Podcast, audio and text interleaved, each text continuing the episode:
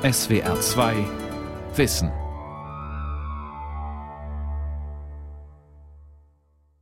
Mit der SWR2 Aula und dem Thema Der Wert der Kunst oder was leistet sie, wie kann man das quantifizieren, am Mikrofon Ralf Kaspari. Die Leistung und Funktion von Kunst, dies und jenseits ihrer gefälligen Schönheit, lässt sich ziemlich präzise angeben. Sie stellt notwendigen Überfluss an Wahrnehmungen, an Thesen, Urteilen, Einschätzungen bereit und formuliert so immer überraschende und fruchtbare Alternativen zum gesellschaftlichen Mainstream. Ohne Kunst würden wir in der Falle der angeblichen Alternativlosigkeit stecken bleiben. Doch was bedeutet diese wichtige Funktion für den gesellschaftlichen, vor allem für den materiellen Wert von Kunst? Gibt es den überhaupt? Professor Jochen Hörisch, Germanist an der Universität Mannheim, erläutert den Zusammenhang von Funktion und Wert. Das Teilsystem Kunst ist in modernen Gesellschaften anders als etwa die Teilsysteme Wissenschaft oder Justiz nicht auf Verknappung von Aussagen und Einsichten fokussiert.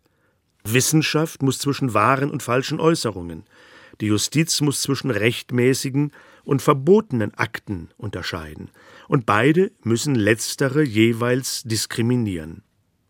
Auch das Kunstsystem orientiert sich an einer binären Leitkodierung, die aber faszinierenderweise Diskurse nicht verknappt, sondern vervielfältigt. Es ist die Unterscheidung formal stimmig bzw. kohärent versus unstimmig bzw. inkohärent. Kunst ist von der Verpflichtung, wissenschaftlich, juristisch, moralisch, religiös, politisch usw. So korrekte Wahrnehmungen zu speichern und zu kommunizieren, entlastet. Dichter dürfen lügen und dennoch Aufmerksamkeit erwarten. Wenn sie gut gereimt, stilistisch brillant, motivlich faszinierend, kurzum formal stimmig schreiben. Herrscherporträts müssen nicht sachlich korrekt sein. Real existierende Landschaften müssen sich dem Auge nicht so darbieten, wie Claude Lorrain sie gestaltete. Frauen müssen nicht so aussehen, wie Picasso sie malt. Königin Elisabeth und Maria Stuart müssen nicht so miteinander gestritten haben, wie Schiller es wollte. Aber diese Kunstwerke müssen so gut, brillant, genial gestaltet sein, dass sie trotz der sachlichen Zumutungen, die sie bieten, Aufmerksamkeit verdienen. Kunstwerke fügen all dem, was schon vorhanden ist oder war, Landschaften, Frauenkörper, historische Szenen usw., so weitere Varianten hinzu. Kunstwerke sind also buchstäblich redundant. In traditionell religiöser Diktion das Werk des göttlichen Schöpfers, die Genesis, ergänzt das Genie mit weiteren Werken, mit Kunstwerken. Ein unabhängig von der jeweiligen religiösen und politischen Einstellung des Künstlers heikles Unternehmen macht es durch seine Überproduktion doch systematisch auf mögliche Alternativen aufmerksam. Dieses historische Ereignis vor 500 oder 100 Jahren, etwa die Reformation oder die Oktoberrevolution, diese Gesandten, dieser Gottessohn, all das kann man sich auch anders vorstellen, all das kann man auch anders wahrnehmen als bisher.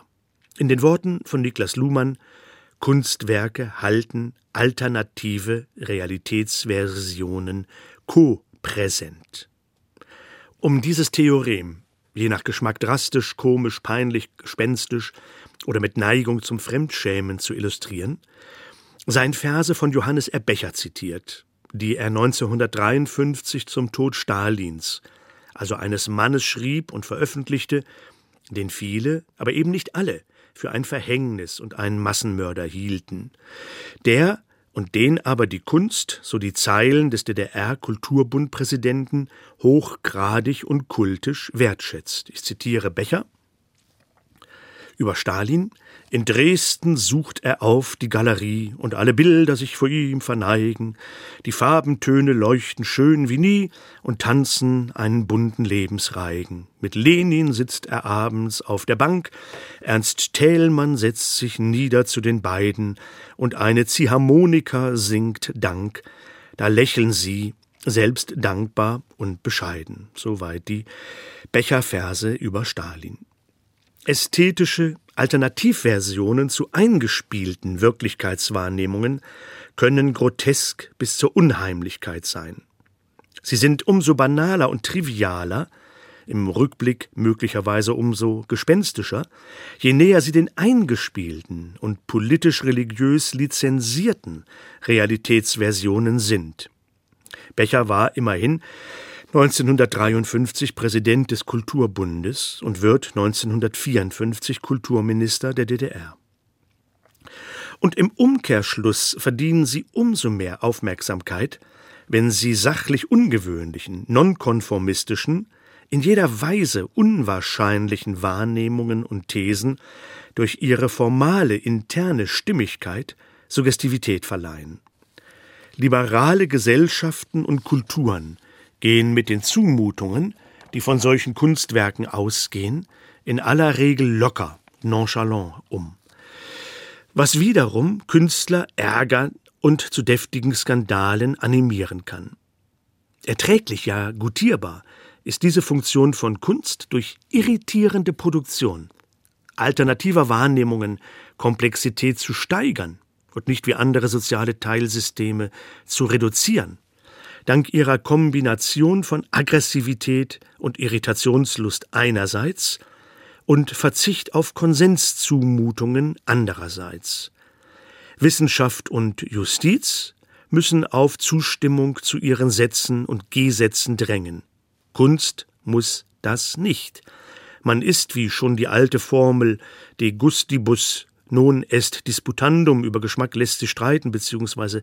nicht streiten, eine Wendung, die interessanterweise negiert werden kann, ohne ihren Sinn ins Gegenteil zu verkehren. Man ist nicht verpflichtet, die Werke hochzuschätzen, die ein anderer und viele andere wertschätzen. Die Leistung und Funktion von Kunst, dies und jenseits ihrer gefälligen Schönheit, lässt sich also präzise angeben. Kunst stellt notwendigen Überfluss an Wahrnehmungen, Thesen, Urteilen, Einschätzungen usw. So bereit. Notwendig darf dieser Überfluss genannt werden, weil er in Gefahr und höchster Not Alternativen, die zuvor wegen ihrer Unwahrscheinlichkeit als unseriös galten, abrufbereit hält. An Fragen der Produktivität und Legitimität von Wirtschaftssystemen lässt sich dieses Theorem besonders drastisch illustrieren. Egoismus galt und gilt in aristotelischer und christlicher und konfuzianischer Tradition aus nachvollziehbaren Gründen als verwerflich. Mondevilles Fable of the Bees und zuvor schon viele Werke der bildenden Kunst, die den Reichtum von Kaufleuten und Banken zeigen, demonstrieren hingegen die Attraktivität und Produktivität von Egoismus. Die, um zurückhaltend zu formulieren, ambivalenten Effekte der prima vista überaus erfolgreichen Umstellung auf kapitalistische, ausdrücklich auf Eigennutzenmaximierung fokussierten Wirtschaftsweisen, die dem Satz Private Vices become Public Benefits verpflichtet sind. Private Laster schlagen um in öffentlichen Wohlstand, werden wiederum von der Kunst aufmerksam beobachtet. Wer angesichts der Produktivität wie der Pathologien kapitalistischen Wirtschaftens auf Solidarität, Kooperation und soziale Gerechtigkeit setzt, optiert sicherlich nicht unplausibel und darf mit breiter Zustimmung rechnen. Er muss sich aber weiterhin durch die unwahrscheinlichen Wahrnehmungsimpulse irritieren lassen, die von Kunst ausgehen. Könnte es nicht sein, dass der gute Sozialismus, wer wäre nicht gegen Ausbeutung und krasse Ungleichheit, wer wäre nicht für Frieden, soziale Gerechtigkeit und Solidarität, böse Konsequenzen hat? Eine Frage, die etwa das auf Bloßlegung von Paradoxien spezialisierte Werk von Heiner Müller in immer neuen Anläufen entfaltet. Gerade DDR-Künstler haben die verstörende Erfahrung machen müssen, dass sie im Maße ihrer Option für gute Werke mäßige Werke hervorbrachten. Es leuchtet sofort ein, dass die Funktion des Kunstsystems, alternative Wahrnehmungen und Realitätsversionen parat zu halten, in dem Maße als suspekt erscheint, in dem etwa politische und religiöse Regime auf Homogenität achten. Und es ist gleichermaßen einleuchtend, dass es eine starke Korrelation möglicherweise gar Kausalität zwischen der gerade auch technisch-ökonomischen Dynamik und Produktivität einer Gesellschaft und ihrer Hoch- bzw. Wertschätzung des Kunstsystems gibt. Moderne Gesellschaften funktionieren umso besser, je stärker sie ihre Teilsysteme autopoietisch Komplexität reduzieren lassen. Und je stärker sie das Kunstsystem für Komplexitätssteigerungen sorgen lassen. Angesichts der gegenwärtigen Konjunktur autoritärer Regime unter anderem in Moskau, Ankara, Budapest, Warschau und Washington, dort in noch slapstickhafter Weise, ist das ein gewisser Trost. Staaten, die nicht gelernt haben, ästhetische Opposition als die angenehmste und produktivste Form ihrer Stärkung zu verstehen, müssen für ihre Ignoranz einen hohen Preis zahlen. Sie wollen Stabilität und ernten günstigsten Fall Stagnation oder Implosion. Wo Genies blockiert werden, haben es auch Ingenieure schwer. Ästhetische Selbstblockaden, wie sie im großen Maßstab in islamischen Kultursphären anzutreffen sind, sind eng mit technischen, institutionellen und lebensweltlichen Blockaden liiert, was sich im Bildungssektor besonders eindringlich zeigt. Es gehört zu den Sonderakzenten in der Geschichte der deutschen Kultur- und Kunstsphäre, dass sie um das Konzept der Bildung kreist. Bildung, ein Begriff, der bekanntlich nur schwer in andere Sprachen zu übersetzen ist.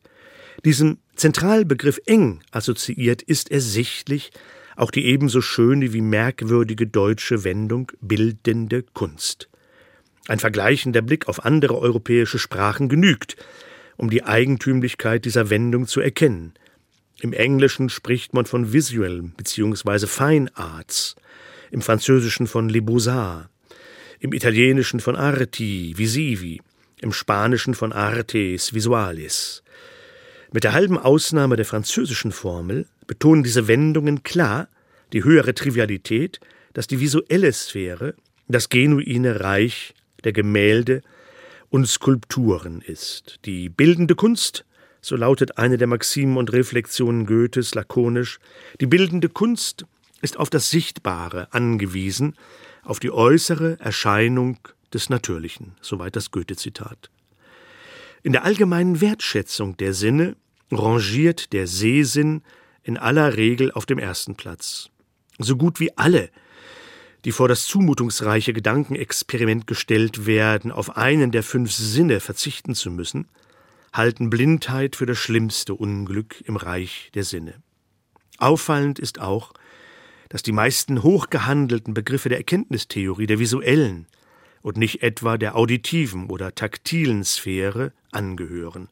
Eine Wahrheit ist evident oder offenbar, man ist im Zustand der Erleuchtung, man verfügt über den nötigen Durchblick, man stößt auf die nackte Wahrheit, etwas zuvor Verborgenes enthüllt und erhält sich.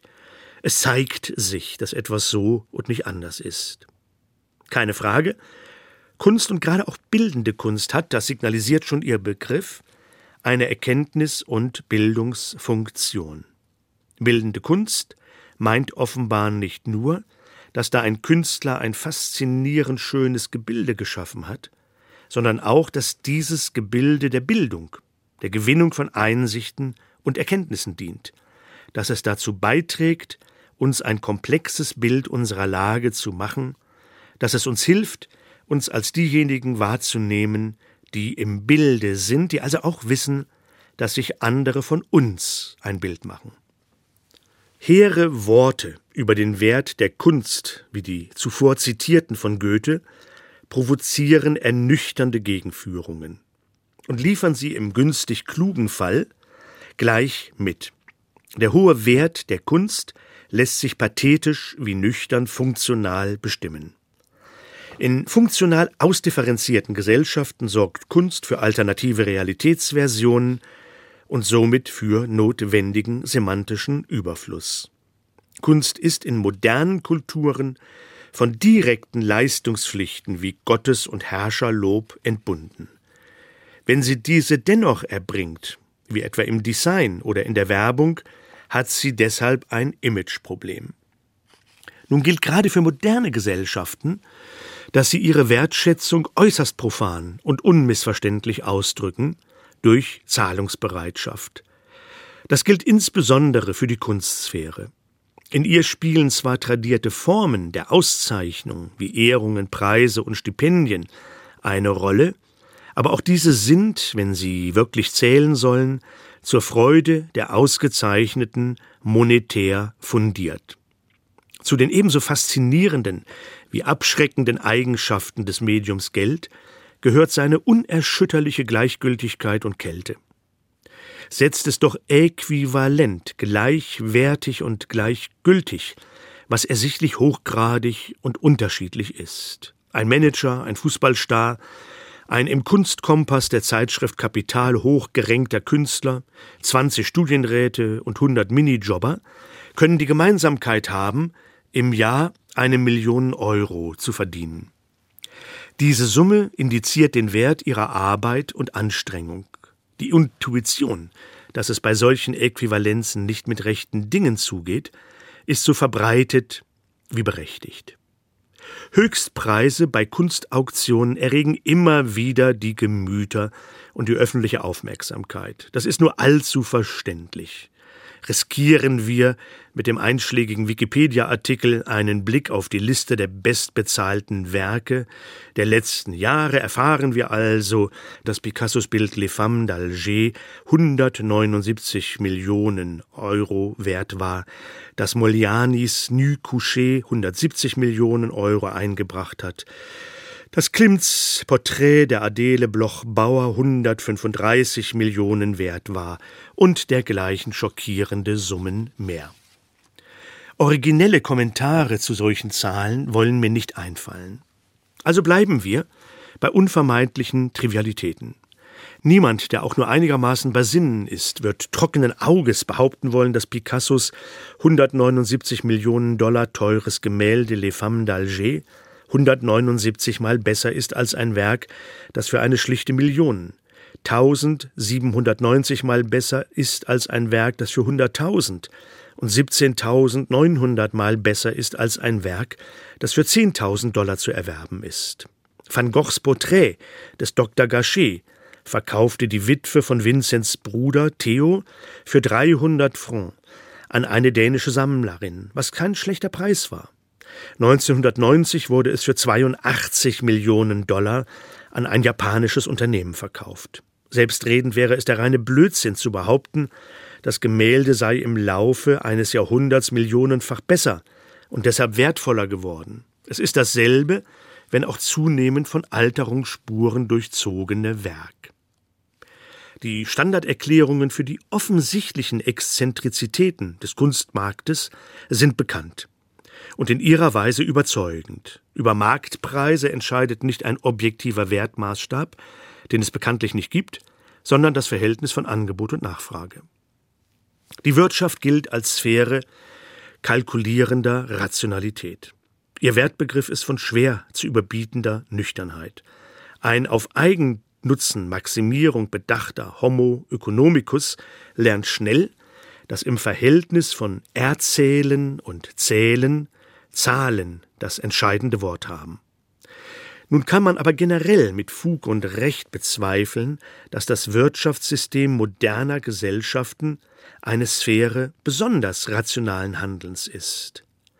Gerade ästhetischen Beobachtungen des Wirtschaftssystems fällt auf, wie religions- und triebaffin und in diesem Sinne irrational ein Geschehen ist, das um Konzepte wie Erlös, Wertschöpfung, Fiat Money, Kredit, Schuldner, Gläubiger, Messen, Offenbarungseide, potente Unternehmen, eingeknickte Bilanzen, Finanzspritzen und Befriedigung von Gläubigern kreist. Der Kunstmarkt ist nun der spezifische Markt, der im Unterschied zu den meisten anderen Märkten ein fröhlich frivoles Verhältnis zu den irrationalen Dimensionen des Wirtschaftens pflegt. Dass es auf dem Kunstmarkt nicht in herkömmlicher Weise rational zugeht, ist offensichtlich. Einige Gründe für die Irrationalität des Kunstmarktes lassen sich dennoch oder gerade deshalb anführen. Viele Kunstprodukte sind nicht eigentlich marktfähig. Wie soll man mit Inszenierungen oder Konzertaufführungen in dem Sinne handeln, dass man sie erwirbt, lagert und weiterverkauft? Objekte der bildenden Kunst sind hingegen aufgrund ihrer dinghaften Qualität warentauglich und aufgrund ihres Unikatscharakters potenziell extrem wertvoll. Kann man sie doch nicht bei gesteigerter Nachfrage in Serie produzieren.